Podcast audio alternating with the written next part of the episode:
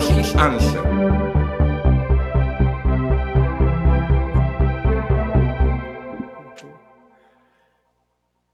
E aí? Frase nova. E aí? E aí? Fala aí. Fala! Cara, eu acho um pouco vergonha alheia essas introduções de, dos vídeos. Ah, mas é Já isso. viu, né? já viu aquela trend no TikTok que todo mundo que tem um canal relativamente grande começa os vídeos todos iguais? Que é como?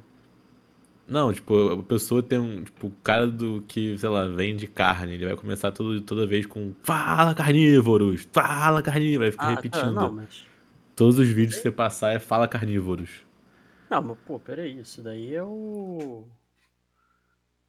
Tem que ter formato, né, cara? É- Isso é muito louco do YouTube, né? Que começa com um negócio meio tipo, faz qualquer vídeo, mas essa institucionalização do criador de conteúdo, né? Cara, cada, vez mais, cada vez mais eu vejo que os canais que conseguem sobreviver, né? Porque o. Sim, o YouTube é gigante, né? Mas já não é o que foi já. É, são canais que têm formato, né? Sim. Ou corte. Corte live. Mas o Luigi fala tudo isso no aulão. Ah, é? Sim, é bizarro. Um, O Luigi um é, eu ele é gênio, né? Ele é, cara. Um dia eu vou assinar o aulão. É, mas vamos. Mas sabe o que eu assinei, inclusive? O quê? O MUBI. Agora eu vou virar cinéfilo. Só é, só é cinéfilo quem tem MUBI assinado, né? Só. Pô, tu não É, viu tá, tá no contrato. O moleque do Hulk Cinéfilo botou no Twitter que ele vendeu uma, uma eco bag do MUBI Sim. por Muito 300 bom. conto. Pra um otário paulista. pessoa sair com a eco bag do MUBI. Ah. Ah, eu, eu Tá, tô- um cara, o Letterboxd vende boné do Letterboxd. Eu usaria assim, feliz. Eu, eu usaria ironicamente. Não, eu usaria. Mentira. O... Vi só um filme do MUBI até agora, Qual? que foi o Close. Pô, não vi ainda. Pô, achei superestimado. Sério? Pô, pra caralho. assim. falando bem pra caralho dele. Pô, assim. Eu entendo tudo que, que dá pra ver. Eu- é engraçado, tava com minha namorada, a gente terminou e a gente tava comparando com After Sun, tá ligado? E eu acho que After Sun é melhor em todos os aspectos. Não vi ainda também. Sou um fake cinéfilo. O cara. Não, então não, posso fazer comentários do After Sun pra não estragar a experiência. Mas eu achei É, que o. impressionantemente não tomei spoiler ainda. Não sei o que acontece no filme. Cara, melhor assim, tá ligado? Mas eu, eu assim, pra ser, fazer uma meia-culpa, é, eu tinha um spoiler que eu achava que não ia estragar a experiência e estragou pra caralho a minha experiência.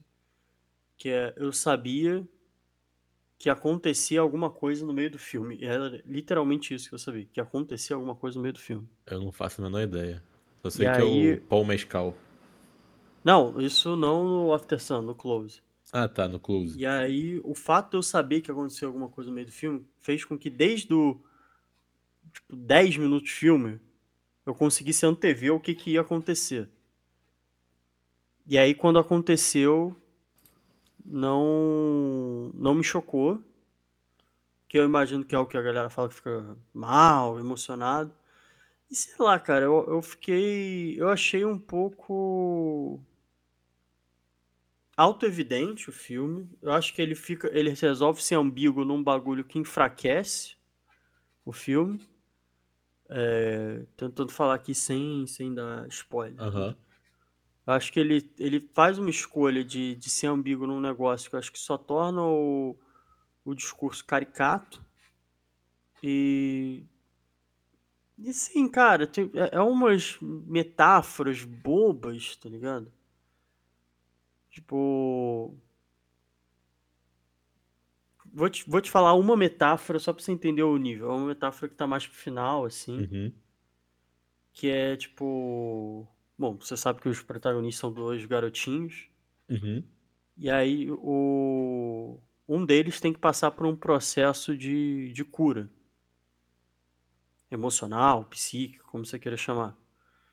E aí nesse processo, isso é, é condensado na imagem de, tipo, ele coloca um gesso no braço e depois tira o gesso, tá ligado? Esse tipo de metáfora. Porra. Pô, É é, foda. é, é foda, né, cara? Tipo, é, isso assim, eu tô pegando uma, são várias no filme inteiro, tá ligado? É, eu- eu- me impressiona a galera achar que isso é mega poético, tá ligado? Eu acho, É, tem que ver. tão- Tem que ver pra tecer um comentário. Porque, mesmo eu sendo cinéfilo, eu posso comentar sobre qualquer coisa. eu não faço a menor ideia do que se trata o filme. Então é foda. Cara, você percebe que o nosso formato, né? Ele tem sido. a- a- alguns episódios foram assim, né? Eu faço algum pequeno comentário sobre algum filme aleatório. Não, a gente começa sempre falando sobre um filme que não tem nada a ver É, sobre o que a gente vai falar. Então vamos, vamos anunciar qual filme que as pessoas já Mas eu acho tá? que teve algo a ver. Foi Associação Livre. Porque você tava É, falando Mubi. de cura emocional do garotinho. E a gente vai falar sobre a cura. A cura. A cura. Que- Aquele desenho, né? Tipo, do. é, dese- aquele anime da cara de jaqueta vermelha com pílula, né? Não, esse A é cura. Akira, cara. Ah, pô. Vou te fazer uma pergunta polêmica. Ah, Akira ou Ghost in the Shell? Akira, todas as vezes. Pô, a resposta correta é Perfect Blue. Perfect Blue, é. mas, a, mas é Ghost in the Shell anime ou Ghost in the Shell com Scarlett Johansson? Não, porra, é óbvio. Você fazer essa pergunta é que nem você perguntar, tipo, Akira anime ou Akira clipe do Kanye West? Porra, não, aquele filme Óbvio que é o ruim, vai anime. se fuder. é, tá ligado, nas referências, né? Porra, cara. O, o Jordan Peele fez o, o a moto derrapando do Akira no, no Nope, né? Cara, o pior que eu vi isso. Mas é meio foda esses vídeos de, de rima visual, porque eu, eu entendo que às vezes tem de fato uma, Não, mas esse é com certeza. uma homenagem. Não, mas pô, tem umas vezes que, sei lá, eu acho que, pô, Não, às pá não, vezes né? sim. Não, mas acho que é Ó, porque ele tava, ele tava um tempo meio atrelado ao projeto do Akira Live Action, né? Só que aí ele desistiu. Ah, pô, E fez bem. agora tá com, sei lá, Taika Waititi, que vai ser uma merda, né? Porra, que bosta, né, cara? Enfim, mas a gente vai falar sobre A Cura, que é um filme. Eu não sei se é. Eu não sei se é muito conhecido, eu acho que não, né?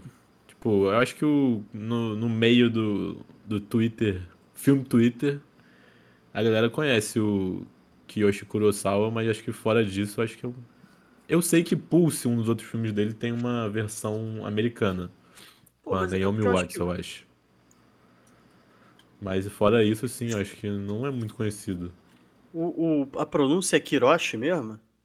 Acho que é Kiyoshi. Né? Kiyoshi. Kiyoshi Kurosawa. Então, mas eu acho que ele sofre um pouco.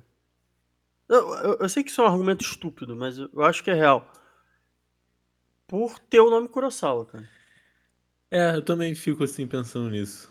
Porque outro dia eu vi, um- vi uma parada tipo, ah, o filme do Kurosawa tal. Eu fiquei, cara, não é o Kurosawa, o Kurosawa é o outro. Esse é o É, Kiyoshi exato. Kurosawa. Eu acho que acaba sendo um pouco. É loucura isso, né? Porque ele, ele, cara, os filmes dele são muito bons, assim, os que eu vi. É, não, Não eu já. vi, não vi grande parte, né? Eu só vi quatro filmes dele, mas enfim, todos que eu vi eu gostei pra caralho. Então, eu, eu vejo gente falando dele, mas é isso, é filme Twitter. É. Mas acho Enfim. que é uma boa a gente fazer um episódio às vezes sobre assim, um filme mais obscuro que, sei lá, quem ouvir ficar com vontade de ver, vale a pena. até Porque normalmente a gente vai escolher um filme que é relativamente bom, né? Quando a gente vai escolher um, um antigo. Ah, Você... Não sei. É, né? Falei isso, mas na hora que eu falei, eu fiquei, não. não. Não, mas pô, o... Até porque a gente recomenda muito filme japonês, né? Então, É, né? Eu sei é lá, eu tenho, tenho um, um apreço muito grande pelo cinema japonês. não, eu também, cara. Eu acho que, cara, cinema asiático, no geral, é, Sim. é muito rico. Agora que eu tenho MUBI, entendeu? Pô, aí... Vai zerar o MUBI agora. É.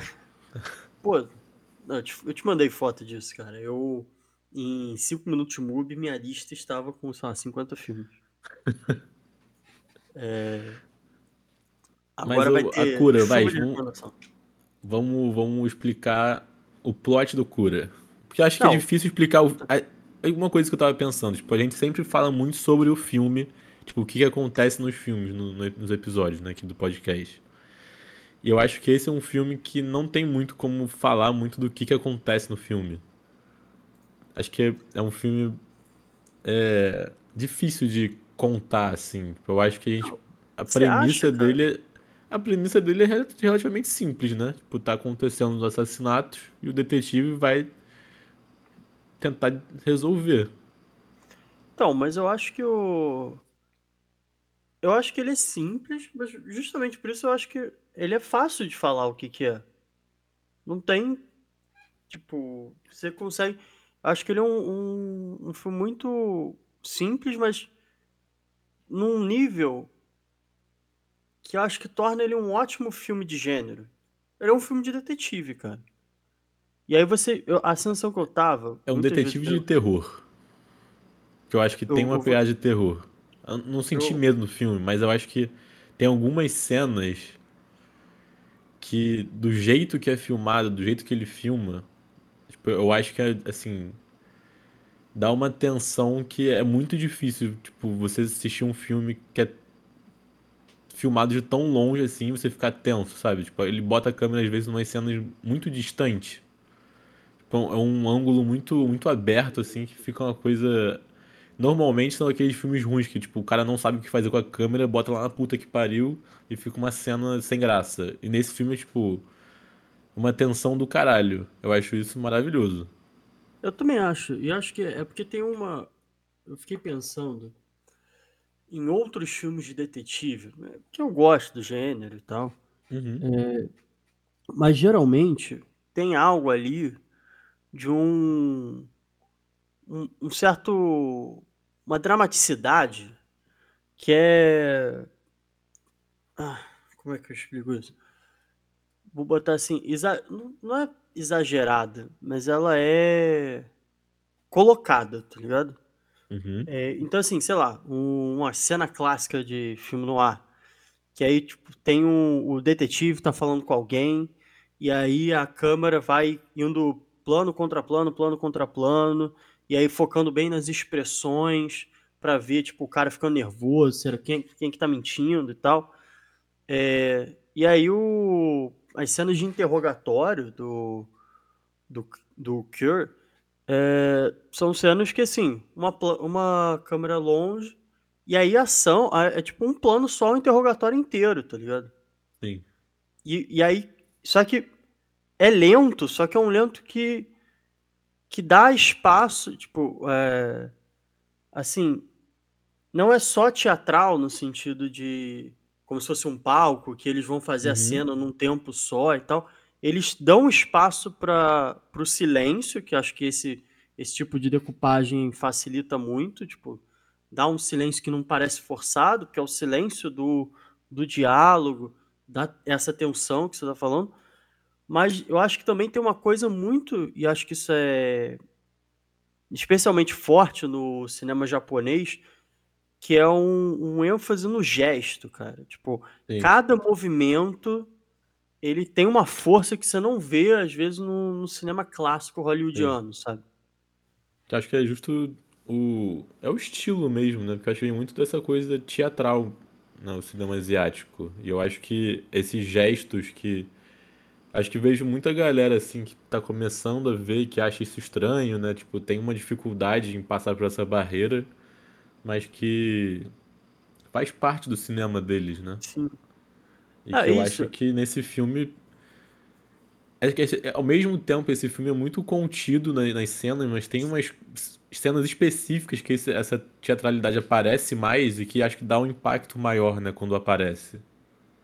É, e, não sei, é, tipo, agora tá na minha cabeça muito forte a cena, a, a cena do interrogatório, mais uma, né? Que sempre tem o um negócio do cara pegar o isqueiro e aí o detetive correr e zunir a porra do isqueiro, tá ligado? Só que esse zunir o isqueiro é tipo, cada, cada passo do detetive tem um peso, tá ligado? E, e é um negócio lento, mas carrega uma intensidade, sabe? É, e, e, e, acho que ajuda o, o filme, por mais que ele seja muito, como se falou, contido, e contido na trama, contido nas palavras, sabe? É, ele, ele, não, ele não é chato, ele caminha muito Sim. bem, tá ligado? Então, isso que eu ia comentar também. Eu vi esse. É a segunda vez que eu vi esse filme, né? Pro, que eu revi pro episódio. Mas pra. Eu vi na pandemia a primeira vez, acho que tem uns dois anos. E. Eu vi ela de madrugada, então, tipo. Acho que a primeira vez que eu vi eu gostei muito do filme, mas eu tava com muito sono. E aí eu acho que eu senti um pouco esse. ele ser um pouco mais devagar. Mas dessa vez eu fui assistir esperando um pouco dessa de ser um pouco mais lento e não senti isso. Tipo, senti que o filme passou muito rápido. Eu tava é, muito preso no filme. Eu acho que a trama é tão bem construída e até isso fica. Cara, a gente falou de um. Você falou um negócio de terror, uma tensão. Cara, tem algo que eu sinto em todos os conflitos. É, é, vamos, vamos dar um passo atrás e explicar mais ou menos a história, então, do, do filme Sim. como um todo. Que é, é isso, é o que a gente falou. Tem o, um polícia começa a ter uma onda de, de crimes aí, de, de assassinatos bizarros. Todos iguais, o... né? A pessoa aparece com um X cortado na, no, no pescoço, assim, no Sim. meio do peito. É, bem serial killer nesse sentido, Sim. né? Tipo, tem, tem a marca e tudo mais. E aí tem um detetive que tá indo atrás. E aí o. Em todos eles, tipo, a pessoa, eles conseguem encontrar quem fez o, e, e é isso. E acho maneiro que, assim, principalmente no primeiro ato do filme, parece um monte de cenas meio desconexas, né, cara? Sim, é... só vai acontecendo os assassinatos, ele vai tentando descobrir, ele acha a pessoa, ele interroga a pessoa e acontece de novo.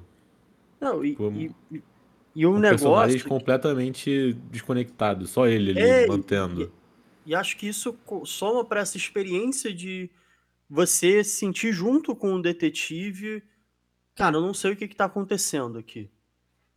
É, porque é isso, também não é que nem um, por exemplo, Hollywood tem muito esse clássico de ter uma primeira sequência eletrizante que tipo te apresenta o personagem ou tem uma puta cena de ação e que aquilo já te pega ali para você ficar dentro do filme, e depois diminui um pouco o ritmo. O, eu acho que o, o, esse filme escolhe começar com cenas que você não entende direito a ligação entre as cenas. Então é apresenta, começa com uma mulher e aí depois vem um, um assassinato, aí vem um cara perdido na praia e você tá tipo até sei lá uns 20 minutos de filme, você tá tipo, cara, qual é a ligação entre todos esses personagens? Porque eu não sei. Sim. E também eu acho que uma, uma coisa que é diferente é que é um filme de detetive, só que você já sabe quem é que tá causando isso tudo desde assim, tipo, a primeira meia hora você já sacou que é aquele cara perdido na praia. Eu não, eu não, não saquei tão rápido assim não, cara. Não? É porque eu já tinha visto, né? Então acho, é, eu já sabia, mas é, eu acho que a cena que fica mais clara que é ele é no hospital, né? Com aquela médica. É, foi ali, eu peguei ali, tá ligado? É, então acho é, que deve ser é, uns 45 é minutos ali, sei lá, mais ou menos. Não, é, eu acho que assim, como eu falei, acho que a primeira meia hora eu tava ainda juntando na minha cabeça a relação entre os personagens. Sim. Até eu entender que a mulher era a mulher do detetive. Não, é, um, é um negócio que, não que seja difícil, mas que é isso, ele não é apresentado de uma maneira tão linear a ponto que você vai intuitivamente entendendo, não, essa é, tipo, meio que você vai juntando as peças do quebra-cabeça, né? E aí, beleza. E, com, e aí eu acho que ele faz um trabalho muito inteligente também de ir deixando pistas muito sutis, no sentido que é. Aí um personagem faz um comentário sobre. É, bom, vai ter spoiler, né? Sobre hipnose, e aí aquilo não desenvolve muito, mas aí daqui a 10 minutos de filme, você vê um comportamento estranho E aí, tipo, você não tá pensando em hipnose, mas aquilo tá no fundo da sua cabeça. E aí, quando você falou, tem a cena lá da médica, aí que, cara, que clicou pra mim e falou: caralho, o maluco tá hipnotizando ela. Sim. O. Acho que, acho que esse é um aspecto que é, é uma loucura, né? Ter um filme com que o assassino hipnotiza as pessoas. Pô, não é loucura, cara, mas eu vou, vou deixar pra falar Não, isso daqui a pouco. não, não tô falando que é loucura, tô falando que é loucura que eu acho que eu nunca. Eu não lembro de outro filme que, que as pessoas estão sendo hipnotizadas. Eu vou, eu vou te dar essa referência, mas eu falo daqui Ah, a pouco. Vamos terminar de falar sobre a história do filme como um todo. tá. Mas é isso, é um Mas é serial killer que é um serial killer que. Sim, e que eventualmente ele é pego. Eu acho que isso é muito bom também, que ele é, tipo. Ele tá preso, assim, com uma hora de filme, sei lá. Acham ele, prendem ele e aí fica o detetive tentando entender o que que ele tá fazendo com as pessoas, como é que ele tá conseguindo hipnotizar elas a esse ponto dela matarem pessoas da família dela, matarem, enfim. E quanto mais ele consegue entender, mais dúvida ele fica. Ele Não, consegue, em nenhum momento ele chega perto de entender o que tá acontecendo. Ele só vai ficando cada vez mais preso na dúvida. não, e acho que tem uma. o- os dois atores principais estão muito bem, né? No sentido que é isso. Pô, bom pra caralho os dois. o, o detetive tá absolutamente surtado, perdido, e o outro cara é muito esquisito. Assim. O, o Só serial que eu acho killer é. que eu acho que tem uma dinâmica que fica mais pro final, assim, quando o detetive leva ele na, no, pros policiais lá pra apresentar o caso, não sei o quê. Uhum. Parece até um caso clínico, né? Ele tá levando o criminoso pra falar dos crimes, sei lá. E aí, só que o cara esquisito lá, o serial killer, ele só interage direito com o detetive. Com os outros, ele não- é todo esquisito, ele não responde nada. Ele fica fazendo perguntas pro policial lá, pro Não, general, pô, e o general enlouquece. é porque eu acho, eu acho muito Nenhum deles nunca que. parou pra pensar em nenhuma coisa. Quem é você? O general fica maluco. Parece o, o Eduardo Sterblick perguntando, o cara perguntando pra ele na entrevista, o que é a vida? E ele começou a chorar. Qual é o limite do humor? Não, então, mas eu acho que a, a impressão que me dá é que, o, que é muito bom, né? Que ainda tem um dos, o, o sidekick do detetive é o psiquiatra, né? Psiquiatra. Isso é É, e genial. aí. Hã? É o psiquiatra mais pouco interessado que eu já vi na minha vida. Ele tá tipo ali meio, aham, beleza. Não, aí Impossível o, isso aí. Nenhum, nenhum crime é explicável. E tu fica, cara, que psiquiatra é esse? Que porra é essa? não, aí tem o. Tem uma frase logo no iniciozinho que é. No iniciozinho não, mas no início, que o psiquiatra fala assim, que o cara fala, seria possível que alguém estivesse hipnotizando as pessoas? É, lembro, ele fala alguma coisa sobre moda e tal, aí o Aham. psiquiatra fala assim, só se fosse um gênio hipnotizador. Aí você fala, porra, fudeu, é um gênio hipnotizador. É isso, cara, o cara fica hipnotizando, o meu entendimento é isso, que o cara fica hipnotizando o chefe de polícia e tudo mais. E acho que essa é um pouco da tensão que você falou, eu sentia muito isso. Quando estavam os dois, aí interrogatório e tal, ficava essa tensão como- quase como se fosse um duelo ali. Cara, será que ele vai conseguir hipnotizar? Sim. E aí o detetive sai da sala e você fica, será que ele tá hipnotizado? Ou Cara, mas será que sabe. ele saiu normal?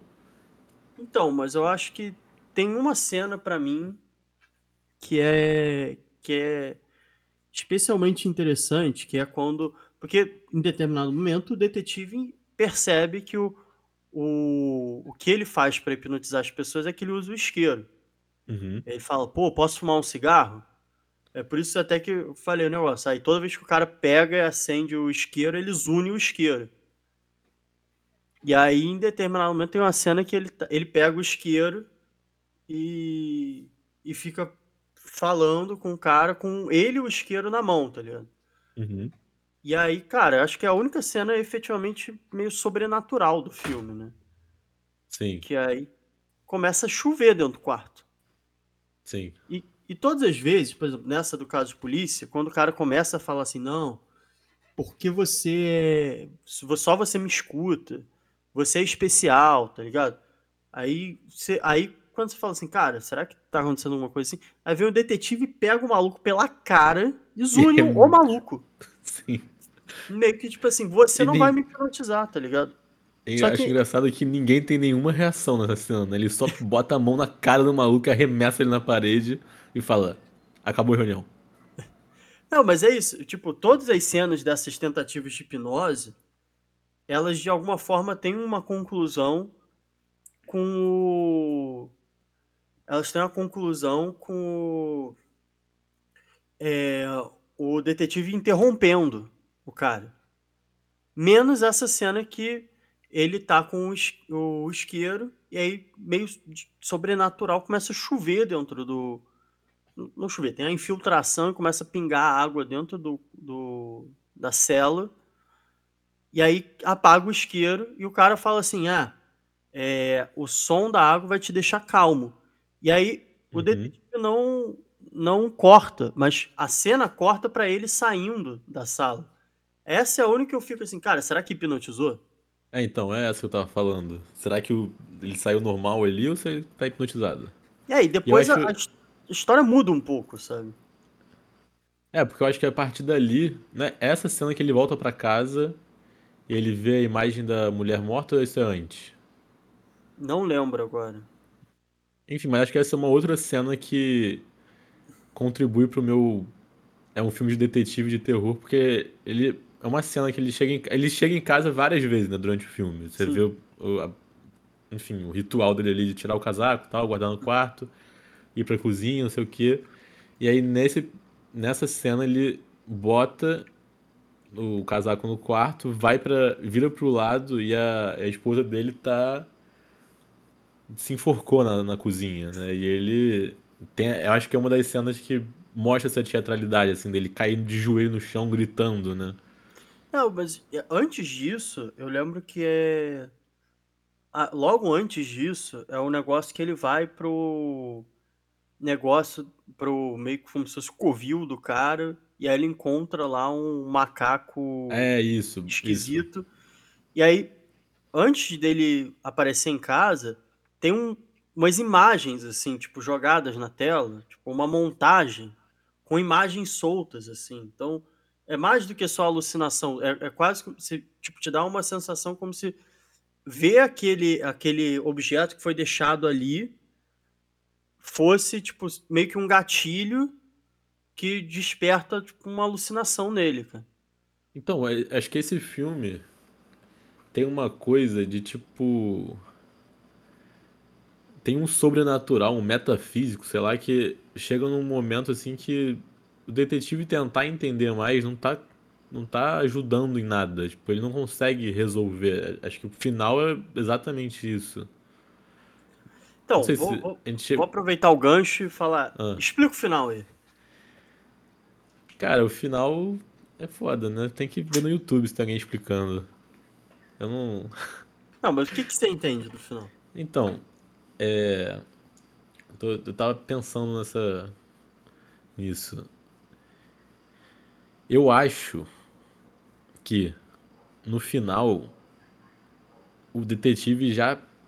Né, o, o psiquiatra se mata porque ele foi hipnotizado. Sim, A mulher dele. Mas ele morre? nem lembro. Eu tô maluco. Não sei, acho que não. Enfim, acho que tem uma cena meio jogada assim, parece que ela. Enfim, não lembro agora. Mas enfim, o cara chega no final do filme meio já derrotado assim, né? Ele não sabe mais o que que, tipo, ele tá o filme inteiro tentando entender como é que aquele filho da puta tá hipnotizando as pessoas, o que que tá acontecendo. Ele vai descobrindo cada vez mais, mas isso em nenhum momento ajuda ele a resolver alguma coisa. E no final ele só chega e dá 10 tiros na cara do maluco. Tipo, acabou. É, tipo, tô Não, cansado. tem sei aquela última cena. Qual é a última cena? Eu esqueci.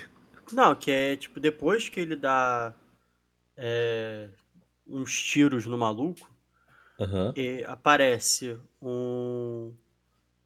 Agora eu não lembro o que que aparece primeiro. Se é o, o disco e, ou se é o. Mas acho que primeiro aparece o disco e corta pra ele num, num café. Ah, é verdade. Café. E aí ele pede o negócio, sai, vai embora e a mulher, a garçonete, tipo, puxa uma Não, faca. ele não e dá a vai, entender que- ele não vai embora. Ele tá no restaurante ainda. Então, aí é que tá. Eu não sei se ela vai matar alguém ou se ela vai matar ele. Eu fiquei, eu fico nessa dúvida. Porque eu acho que um filme sobre o cara não conseguir resolver nada e ficar na dúvida o filme inteiro, é impossível o filme não terminar e continuar a dúvida. Pô, E não Posso- continuar a dúvida. Você quer ouvir o que que eu entendi do final? Ah, Então, não sei se você sabe o. É, só um dado que eu acho que explica. é, tá, peraí. Primeiro eu vou fazer uma. contar mais um pouco da história. Ao longo do, do. Tipo, depois que eles capturam, lá pro meio do filme, eles conseguem capturar o serial killer gênio hipnotizador. E aí, conforme eles capturam, eles vão tentando descobrir a história do, do cara. E eles descobrem que ele era um estudante de psicologia. Que ficou pouquíssimo tempo na, é, na universidade. E aí ele vai, nessa cena, no covil do cara e tem várias coisas sobre o hipnose. Em especial, um, um cara chamado Mesmer, que é uma figura real, tá? aham. Inclusive, Mesmer tem um, é, é um fenômeno engraçado, né? Porque isso, isso é mais ou menos falado no, no filme, que é em determinado momento o, existe o fenômeno da hipnose, ou seja, o fenômeno existe, é, e aí em determinado momento na França o rei, não vou lembrar, não vou saber quando, mas tem um livro que conta isso, que é... Peraí.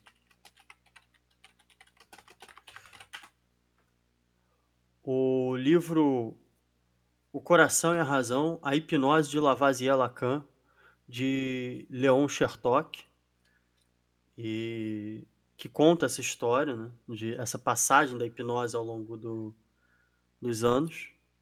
É, eu particularmente não li, mas a minha orientadora é, adora citar.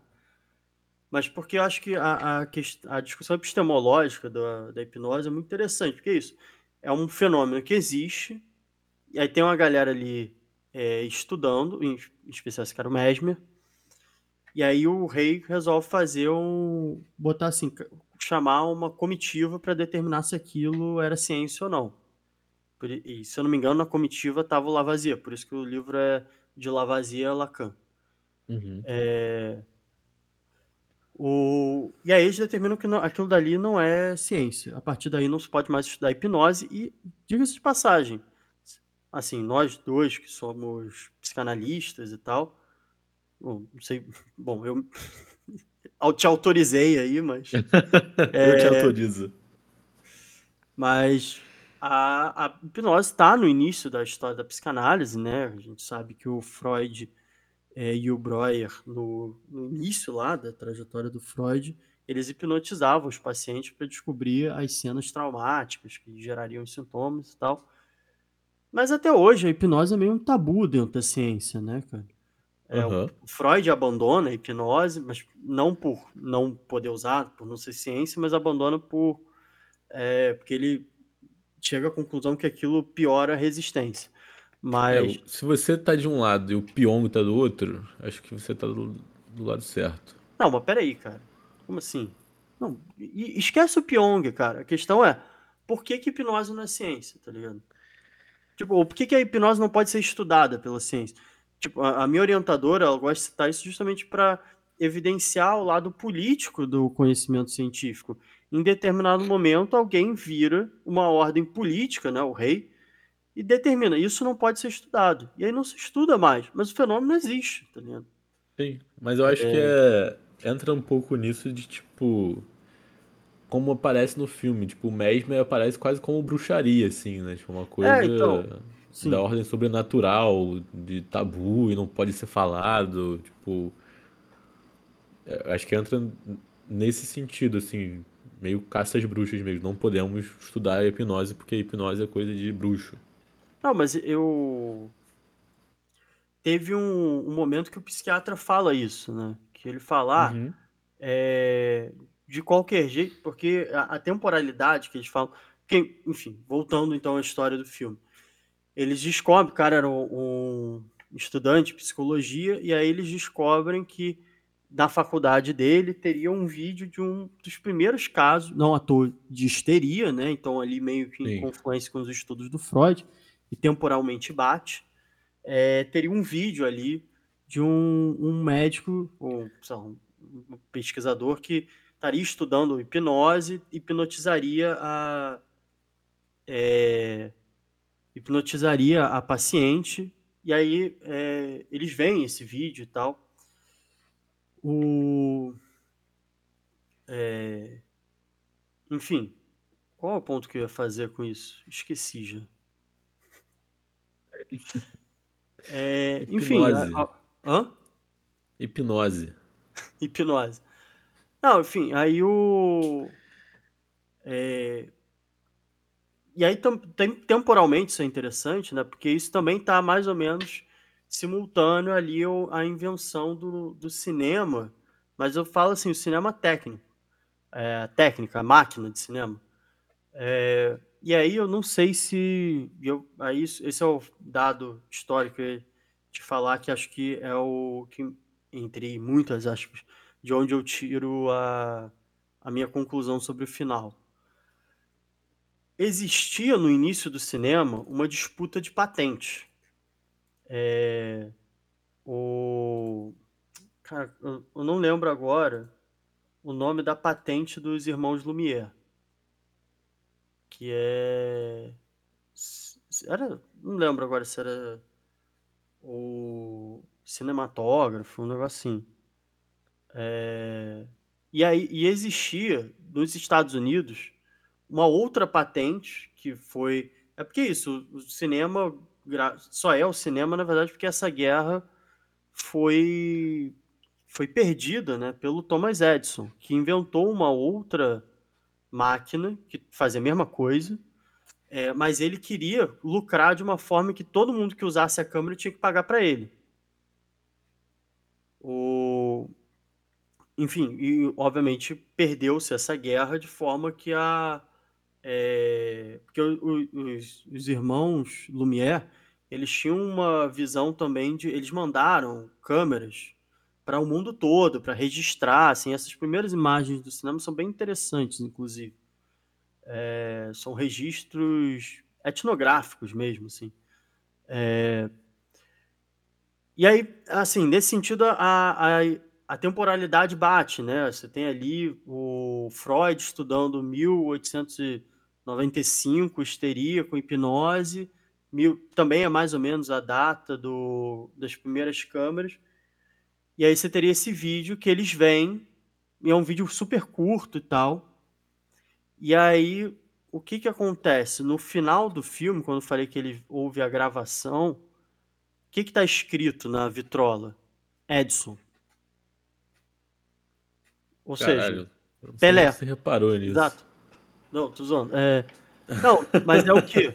Pelé O- é foda.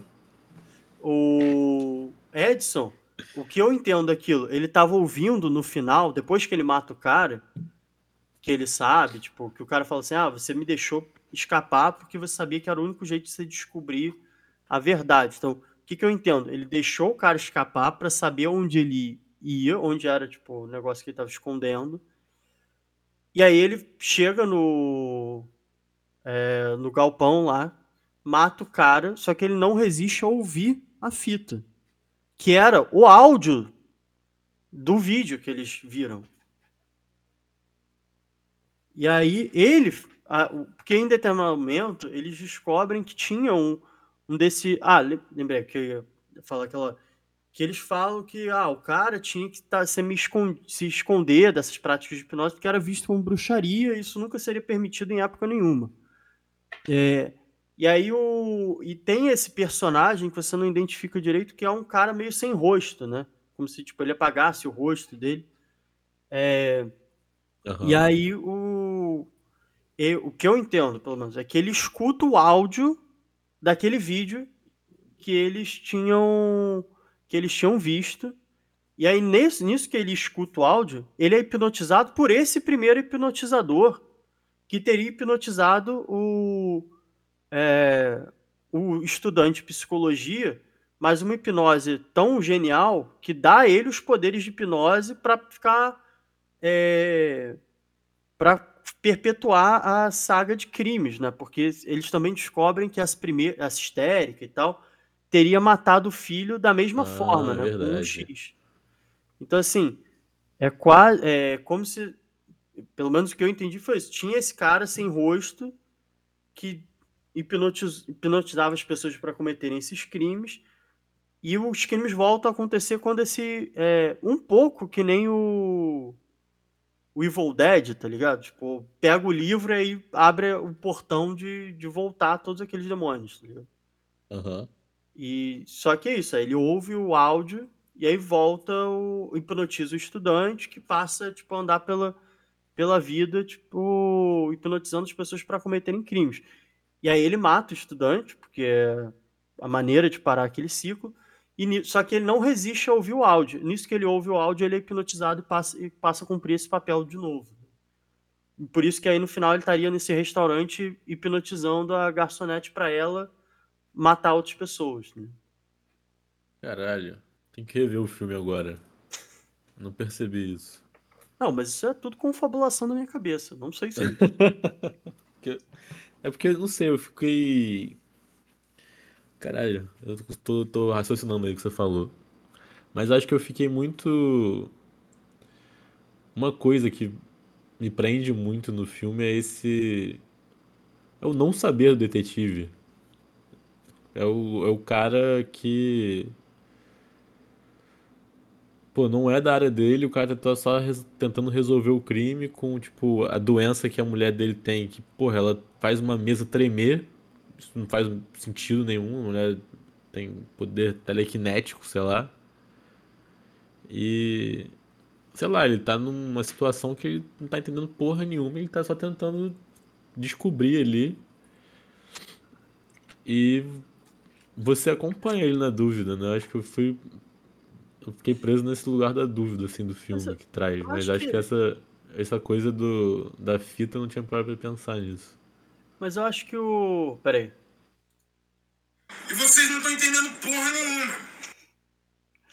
É, Eu acho que esse não entender, não sei, porque por um lado ele também é o único cara que não é hipnotizado direito, que, que tipo, consegue entender, que ele que entende Então, como. mas, é, mas ele é o único que entende minimamente pra ir conseguindo permanecer nesse lugar de, tipo, quero entender mais. Porque pra você tentar entender mais, tem que entender um pouco. Ninguém ali tá ten- entendendo porra nenhuma, que nem o nosso grande Ed Mota falou. Mas ele tá entendendo alguma coisa, só que ele quer entender tudo. Não dá pra entender tudo. Pelo menos nessa situação, pelo, tipo, especificamente, chega num- numa coisa que, cara, ele não vai entender, porque é uma coisa que não tem explicação ali. Tipo, não dá pra ele conseguir descobrir todos os fatos que aí, beleza, vai formar um quebra-cabeça que ele vai botar a última peça e aí ele vai ver o tudo, vai entender a porra toda. Não vai, porque nesse caso é uma parada sobrenatural, parece quase sobrenatural. Então, mas eu, eu- eu- isso que eu ia falar, eu acho que eu entendo isso que você está falando sobre um, vou chamar de um vazio, é, um vazio de significado, mas eu acho que eu entendo menos pela história e mais pela estética do filme, no sentido de apresentação, que é isso que a gente falou, Eu tipo acho que assim, contribui muito pra é, esse sentimento.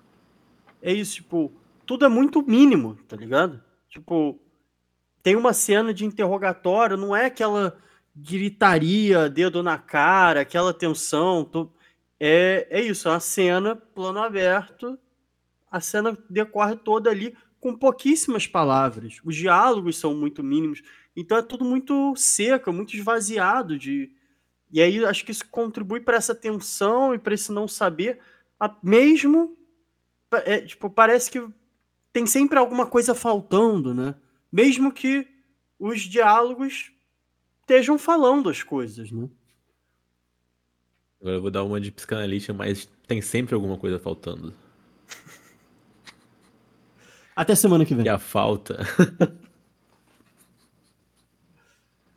É, Cara, ainda- a gente tem que dar ainda um corte lacaniano no podcast, falar alguma coisa muito forte e só, foda-se, terminar o episódio.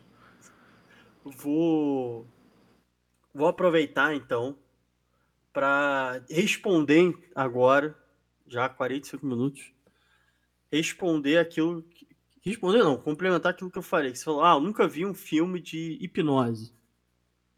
E aí eu vou abrir uma outra discussão aqui. Eu, eu provavelmente já falei isso nesse podcast, mas eu vou citar de novo, porque eu acho isso muito foda.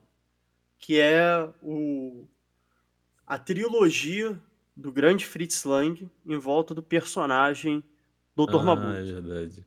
Eu não sei se falou no podcast, a gente conversou disso outro dia. É, Pode ter sido aqui também, não sei. que é o, um filme. Deixa eu até confirmar aqui o ano. Pô, tem que ver. Eu tô enrolando pra assistir tem. Cara, é um filme de 1922 que tem simplesmente 5 horas de duração. Puta Que pariu. É, É por isso que eu tô e- enrolando. E ele é silencioso, então. Mas muito bom.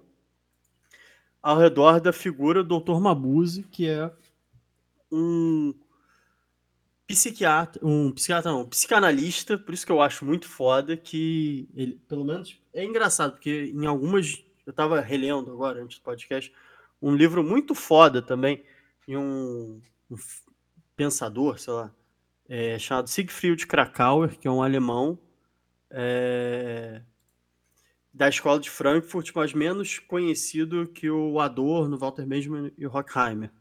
Aham. É, e ele tem um livro muito foda chamado de Caligares a, a Hitler, em que ele vai analisando tipo as- o cinema alemão ali da, dos anos 20, principalmente, é, e como os temas que contribui, é, como se- alguns temas que contribuíram para a ascensão do Terceiro Reich já estariam ali na, numa efervescência assim da é, em, especial ali no, no movimento é, estético, né? O movimento cinema, o corrente cinematográfico conhecido como o expressionismo alemão. Tinha uma coisa ali, uma tensão, um misticismo. É, e aí eu estava lendo o- algumas coisas do desse do, do Dr. Mabuse, jogador. E de fato, assim, quando você pensa, tem algo ali que no caso do Dr. Mabuse, é, aí no, no livro ele descreve como psiquiatra, mas por exemplo, aqui no box da trilogia das obras-primas que eu tenho, é, é descrito como psicanalista. Mas tem uma coisa ali da hipnose que você vê também no, no próprio gabinete do Dr. Caligari, no Estudante de Praga. É uma, um medo do, da figura do. Assim, no caso do Estudante de Praga, é a figura do Doppelganger, que não por acaso vai ser estudado pelo Otto Rank no, no duplo, que é um. E, e não por acaso o Kyoshi Kurosawa tem um outro filme chamado Doppelganger. Não, e o. Veja que curioso. O duplo do Otto Rank é citado no Estranho, ou em Familiar do Freud. Então, assim. Tem. Olha como as coisas são. Não, mas o, o infamiliar do Freud tá muito ligado a essa ideia do doppelganger, tá ligado? Muito, não, muito. Ele fala do, do Homem de Areia, né? É. O... É, o Homem de Areia, pô, tem o duplo. Cara, eu, eu não li ainda o livro do, do Otto Rank, tá? É, eu também não, eu tô querendo ler um tempão já. Tá, tá separado para eu ler. Otto Rank é um, um psicanalista que precisa ser recuperado, né? É, mas, enfim, isso é outra discussão. O, mas tem algo ali, de fato, no caso do estudante Praga, por exemplo, que é o cara que é esse medo de uma imagem minha que eu não reconheço, que é Alter, é, e que vai e comete crimes, tá ligado? Que assassina as pessoas. Então, o que, que é? É essa imagem que eu reconheço como eu no espelho, mas que eu não reconheço nas atitudes, é o próprio estranho do Freud, né? É tipo esse infamiliar que, na verdade, são essa, essa pulsão destrutiva que a gente tem. E aí eu Então, acho que isso. Ah, fala. Fala, fala. Não, Não. termina, termina. Não, eu ia falar que eu acho que o medo do, do gabinete do Dr. Caligari, é, do e do Dr. Mabuse, da hipno- no caso, por trás dessa hipnose, é, eu acho que tem esse medo desse desconhecido que, que a gente pode acabar fazendo, sabe? Então, uma coisa, cara, você falou de outro jeito a mesma coisa que eu tinha pensado assistindo o filme que eu esqueci completamente, que Hum. só lembrei porque você falou. Mas foi, cara, esse personagem do gênio hipnotizador no filme, ele parece, eu fiquei pensando nisso assistindo, ele parece tipo a personificação dessas pulsões destru- destrutivas, né? Porque como você falou, né, o filme é muito medido nessas coisas, né, no que acontece.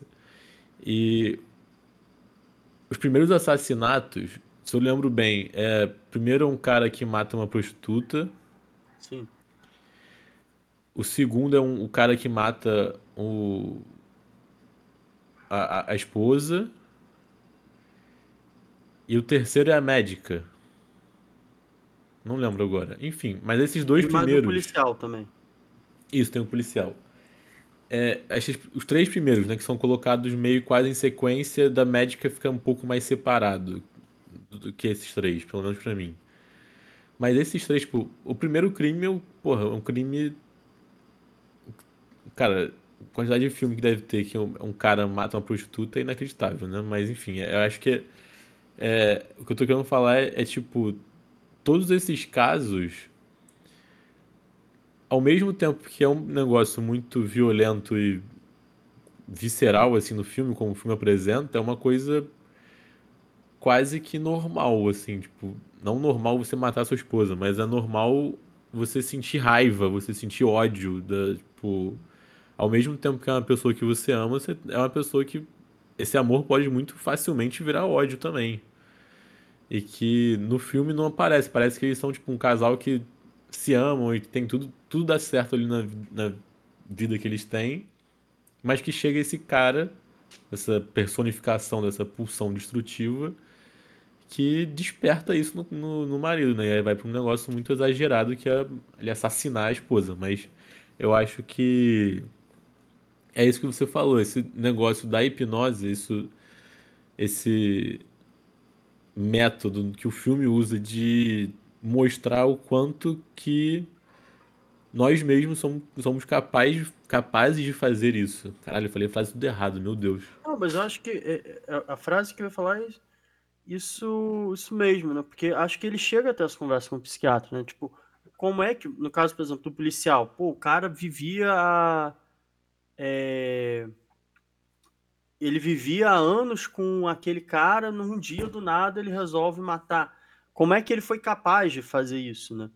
E, e aí o. E aí eu acho que tem dois pontos interessantes. O primeiro Acho é que alguém fala, tipo, ah, ele nunca gostou muito dele, nunca gostei muito. O policial fala, né? Eu nunca gostei muito dele desde que ele entrou. Então, Não, tipo, então- parece que é uma coisa que já existia, tipo. Mas aí que tá. O... Quando você vê o, o, o gênio, o moleque hipnotizando a médica, você vê que ele não só fala, você vai matar, porque até porque isso foi o psiquiatra tinha falado antes. Ah, você não. é, você não consegue. Uma pessoa que seja muito contra a- ao assassinato, você não vai conseguir hipnotizar ela para assassinar. Aí quando você vê o cara hipnotizando a médica, você vê que ele não fala, você vai cortar a garganta. Ele fala assim, você sempre quis. Ele cria uma historinha Sim. pra médica. Pra, você sempre quis ser cirurgiã. E aí, tipo, ele vai. Ele, ele é gênio hipnotizador justamente porque ele pega alguma coisa da pessoa e distorce pra transformar ela num, num assassino. Como se. Deve- provavelmente essa pulsão Exato, como se se tivesse. Que, é, violenta. você fala, é, não por acaso, assim, expressionismo alemão, que é um- uma das, tipo, de onde vai sair o cinema de terror clássico, tá ligado? Que, e também de onde vai sair o cinema no ar.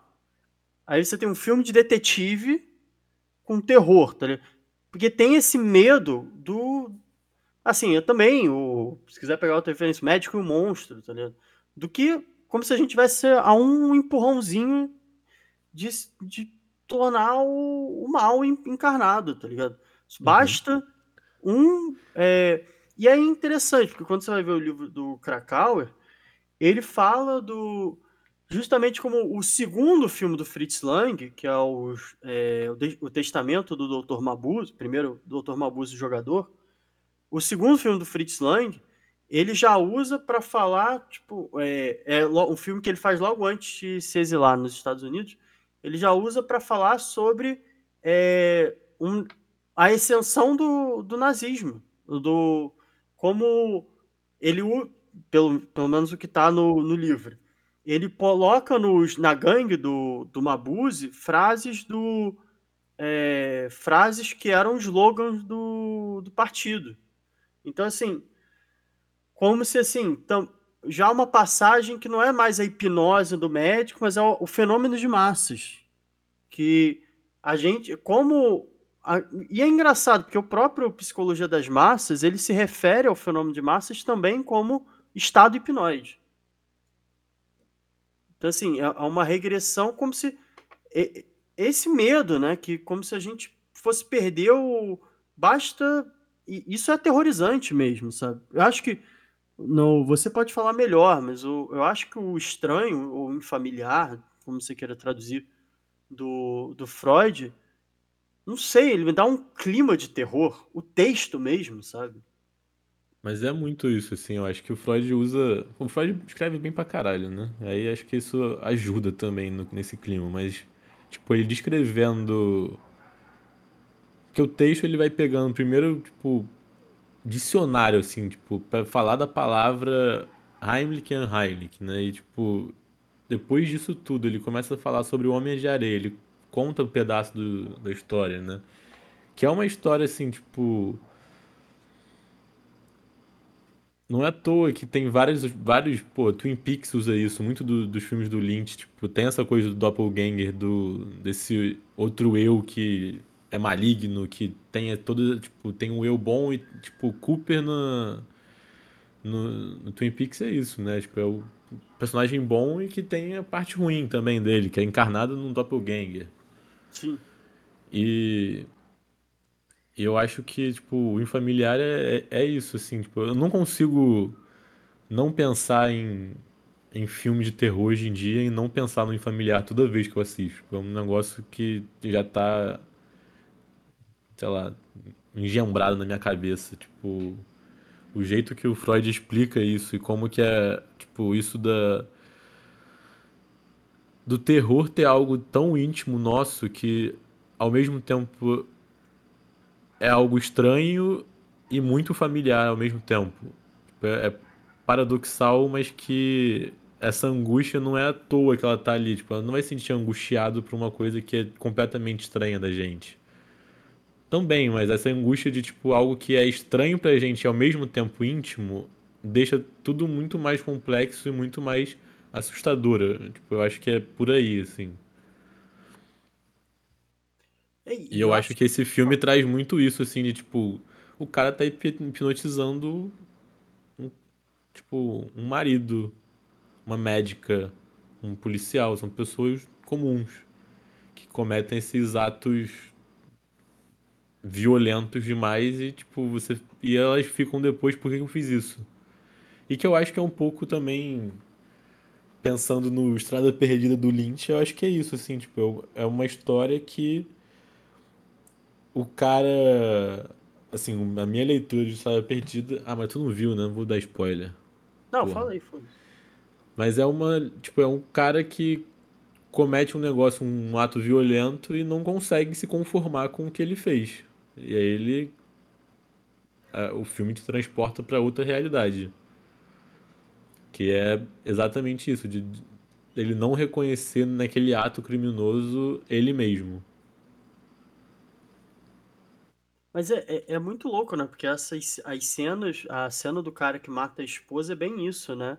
É, é, é justamente confuso porque não é não é simplesmente uma amnésia de tipo os caras não lembram que cometeram, como se tivessem sido possuídos, de fato. Eles lembram que cometeram, eles só não, não sabem explicar por que que cometeram. Eles só fizeram. Que acho que contribui também para isso que você estava falando de não entender, sabe? Tipo, as próprias pessoas que cometem os crimes, é, é, eu acho que é muito mais fácil quando é muito mais fácil quando você consegue vilanificar, tá ligado? Tipo, ah, o. Sei lá, me fala qualquer vilão desse, tipo, sei lá, o Coringa. Não, o Coringa é mal, tá ligado? Ou mesmo que, ah, o Coringa é. O Coringa é o que você pega e transforma uma pessoa socialmente doente numa sociedade que tá É. doente. Então, assim, mesmo, ou quando. Exato, exato. Tipo, ou quando você consegue dar uma historinha, que é uma história de origem, e aí explica, não, mas ele cometeu esses atos inexplicáveis porque ele. É, ele cometeu esses atos inexplicáveis porque ele é vítima da sociedade. Ou mesmo quando é um cara que é só mal, tá ligado? Como, lá, qualquer vilão aí de. é, da maioria dos filmes. O cara só é mal. Eu acho que o, o filme ele é muito feliz nisso, justamente. Tipo, as pessoas não sabem explicar por que, que elas fizeram isso, isso te joga nesse vazio, que é outra coisa que eu falar. De, é, tem uma conversa também do detetive com o, o psiquiatra, que ele, eles ficam se perguntando, cara, o que que, o que que leva alguém a cometer um crime? E aí o, o embate de ideias é justamente esse. Um que acha que não, tem que ter uma explicação, e o outro que tá falando, não, mas a- o assassinato ele é sempre vazio. A pessoa só mata. E acho que o filme acaba dando um contorno para esse só matar. Através de, uma, de um personagem que é o, o hipnotizador, e aí você consegue dar algum, alguma historinha, né? Pra. Não, mas ele só mata porque ele foi hipnotizado. Mas eu acho que durante um tempo você fica suspenso nessa experiência de. Cara, as pessoas só matam. Isso não, não tem um porquê. E mesmo no final, você vai fazendo essa teia de hipnoses, mas chega num ponto que você fala assim, cara, tá, mas e aí? Por que que aquele primeiro hipnotizador sem rosto estava hipnotizando as pessoas para matar? E acho que é, é muito mais angustiante, muito mais difícil lidar quando você chega nesse ponto que só é. Não tem explicação. Só é. É, eu acho que o detetive percebe isso e dá seis tiros na cara do maluco. Pra é tentar o- acabar com isso. Que é a saída maluca do, do cara. É uma coisa, sei lá, um pouco traumático do real, tá ligado? Tem certas coisas que, quando você não consegue contornar, tipo, simbolicamente, culturalmente, elas são muito difíceis de suportar.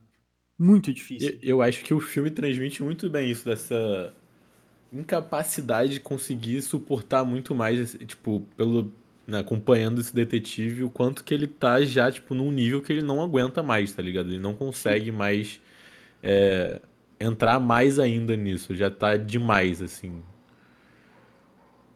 Exato, né? Tipo, você...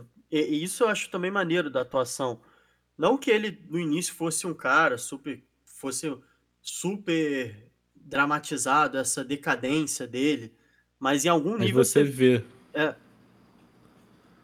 você Você vê, vê né, ele que ele, que ele tá, tipo, até quando ele vai levar a mulher dele pra ficar internada lá, o médico fala, pô, você tá trabalhando demais, hein? Você vai morrer assim. E ele tá destruído já nesse momento, já. Não, é, e é isso, acho que é essa dificuldade também, acho que isso é outra faceta, essa dificuldade de lidar com isso, com o inexplicável. Mas eu E acho que nesse filme aparece o inexplicável como esse negócio sobrenatural, mas que muitas vezes a gente lida com o inexplicável sendo completamente natural, né? Cara, mas é louco, né? Porque eu acho que a gente pode pensar esse sobrenatural como fora da cultura, né, cara?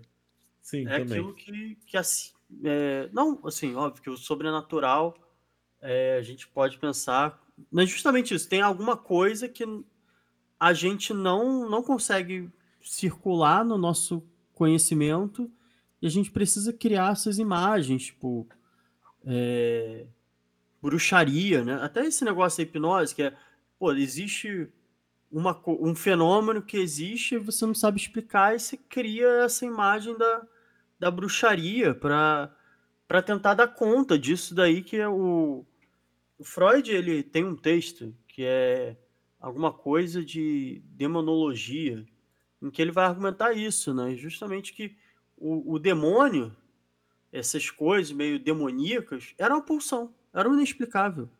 Uhum. É, então, assim, enfim, eu acho que é um filme angustiante, mas eu acho maneiro porque através dessa jornada angustiante em que ele de alguma forma discute vários temas, ele apresenta várias emoções, ele consegue ter uma âncora muito forte que é um filme de detetive. E ele, enquanto filme de detetive, ele é muito bem construído. Sim. Por isso que o meu comentário no, na crítica no Letterboxd é eu acho que esse é um dos melhores filmes do planeta. Cara, mas eu acho. Eu amo cinema de gênero, né? Então. É muito foda você ter um filme de detetive que, se você tirar tudo isso que a gente ficou uma hora falando, ele é um ótimo Ainda- filme de detetive. Sim. Mas ele ainda tem tudo isso. Acho que. Recomendações. Cara, minha, minha recomendação é. Pra não ficar o Doutor Mabuse, que eu É. falei já, mas eu acho que. É isso. Entendo também que um filme de cinco horas, silencioso e tudo mais, talvez seja uma experiência. é, um pouco assustadora para algumas pessoas. É, Então eu vou recomendar o Napoleão do Abel Gance, que tem 5 horas e meia, conta a história Se do fuder. Napoleão, também é, é- Não, tô brincando. É, o- Eu ia falar isso quando tu falou de 5 horas. Eu falei, cara, tô pra ver Napoleão um tempão, mas eu, tipo, 5 horas e meia é foda de cinema mudo. Pô, cara, pô, deve ser muito foda, cara. Deve ser muito Eu foda. também ainda não parei pra ver. Ah, eu, na verdade, tem que ver algumas coisas do Abel Gance, cara. Mas, enfim, eu vou recomendar o Espião. Espiões. Não, agora eu não sei se é espiões ou espião do. É porque é espione. Do. Também do Fritz Lang. Deixa eu ver aqui. Não conheço esse. Os. Espiões. Aí só tem três horas. E é, Ah, mas é da Tem mesma som. época aí do Dr. Mabu. Bem maneiro também. Filme de espionagem, vou- gênero. Cara, porra, eu- assim, eu gosto, eu gosto muito dos, é, dos diretores do, pelo menos os clássicos do expressionismo alemão. Fritz Lang é muito foda, o Pabs é muito foda. E eu, cara, eu, su- eu- o que me segura de ser mais, tipo, uau, pro, pro Fritz Lang é porque eu acho que o Murnau é, é- Cara, sem sacanagem, acho que o Murnau deve ser um. Tá no meu top 5 diretores, assim. Eu gosto muito do Murnau. Cara, se você não viu alguma coisa do Murnau, veja, tá ligado? O Murnau é acho que eu absurdo. vi Nosferatu só. Cara, o. O Aurora é absurdo. A última gargalhada é absurdo. O Fausto é absurdo. É, eu tô. Ah, eu vi o. Eu vi o Fausto. Não vi Nosferatu, não, tô maluco. Tô Pô, já com sono. também é muito absurdo. É, eu tenho que ver. Eu vi o Nosferatu. Cara, já viu o Nosferatu do Herzog? Cara, muito tempo. Eu lembro. Muito Pô. pica também. A, a minha recomendação vai ser outro do, do Kurosawa Kiyoshi, que é Retribution. Eu não sei se tem um nome em português, eu acho que não. Deixa eu O ver. nome em inglês é Sakebi. Em inglês não, japonês. Mas eu, eu tenho quase certeza que não tem, porque achar esse, esse filme também foi foda pra baixar. É, Pra Crimes baixar não, Obscuros. né? Crimes Obscuros, tá. É. É um. É também de detetive, só que ele é um filme mais louco que o Cura. Que esse filme eu assisti e não entendi porra nenhuma. Se eu tivesse pedido pra explicar qualquer coisa do filme, eu não conseguiria. Mas é isso, é, é esse mesmo ator que faz o Cura e que tá. É um detetive. A sinopse no Google é um policial vê visões fantasma- fantasmagóricas e suspeita que ele é o, o assassino. Muito foda. Então, o detetive que tá perseguindo ele mesmo. Muito foda. Se isso não é um filme, assim, que faz você ficar com vontade de ver, eu sinto muito. Que é um filme, pô, um detetive que persegue ele mesmo é uma loucura.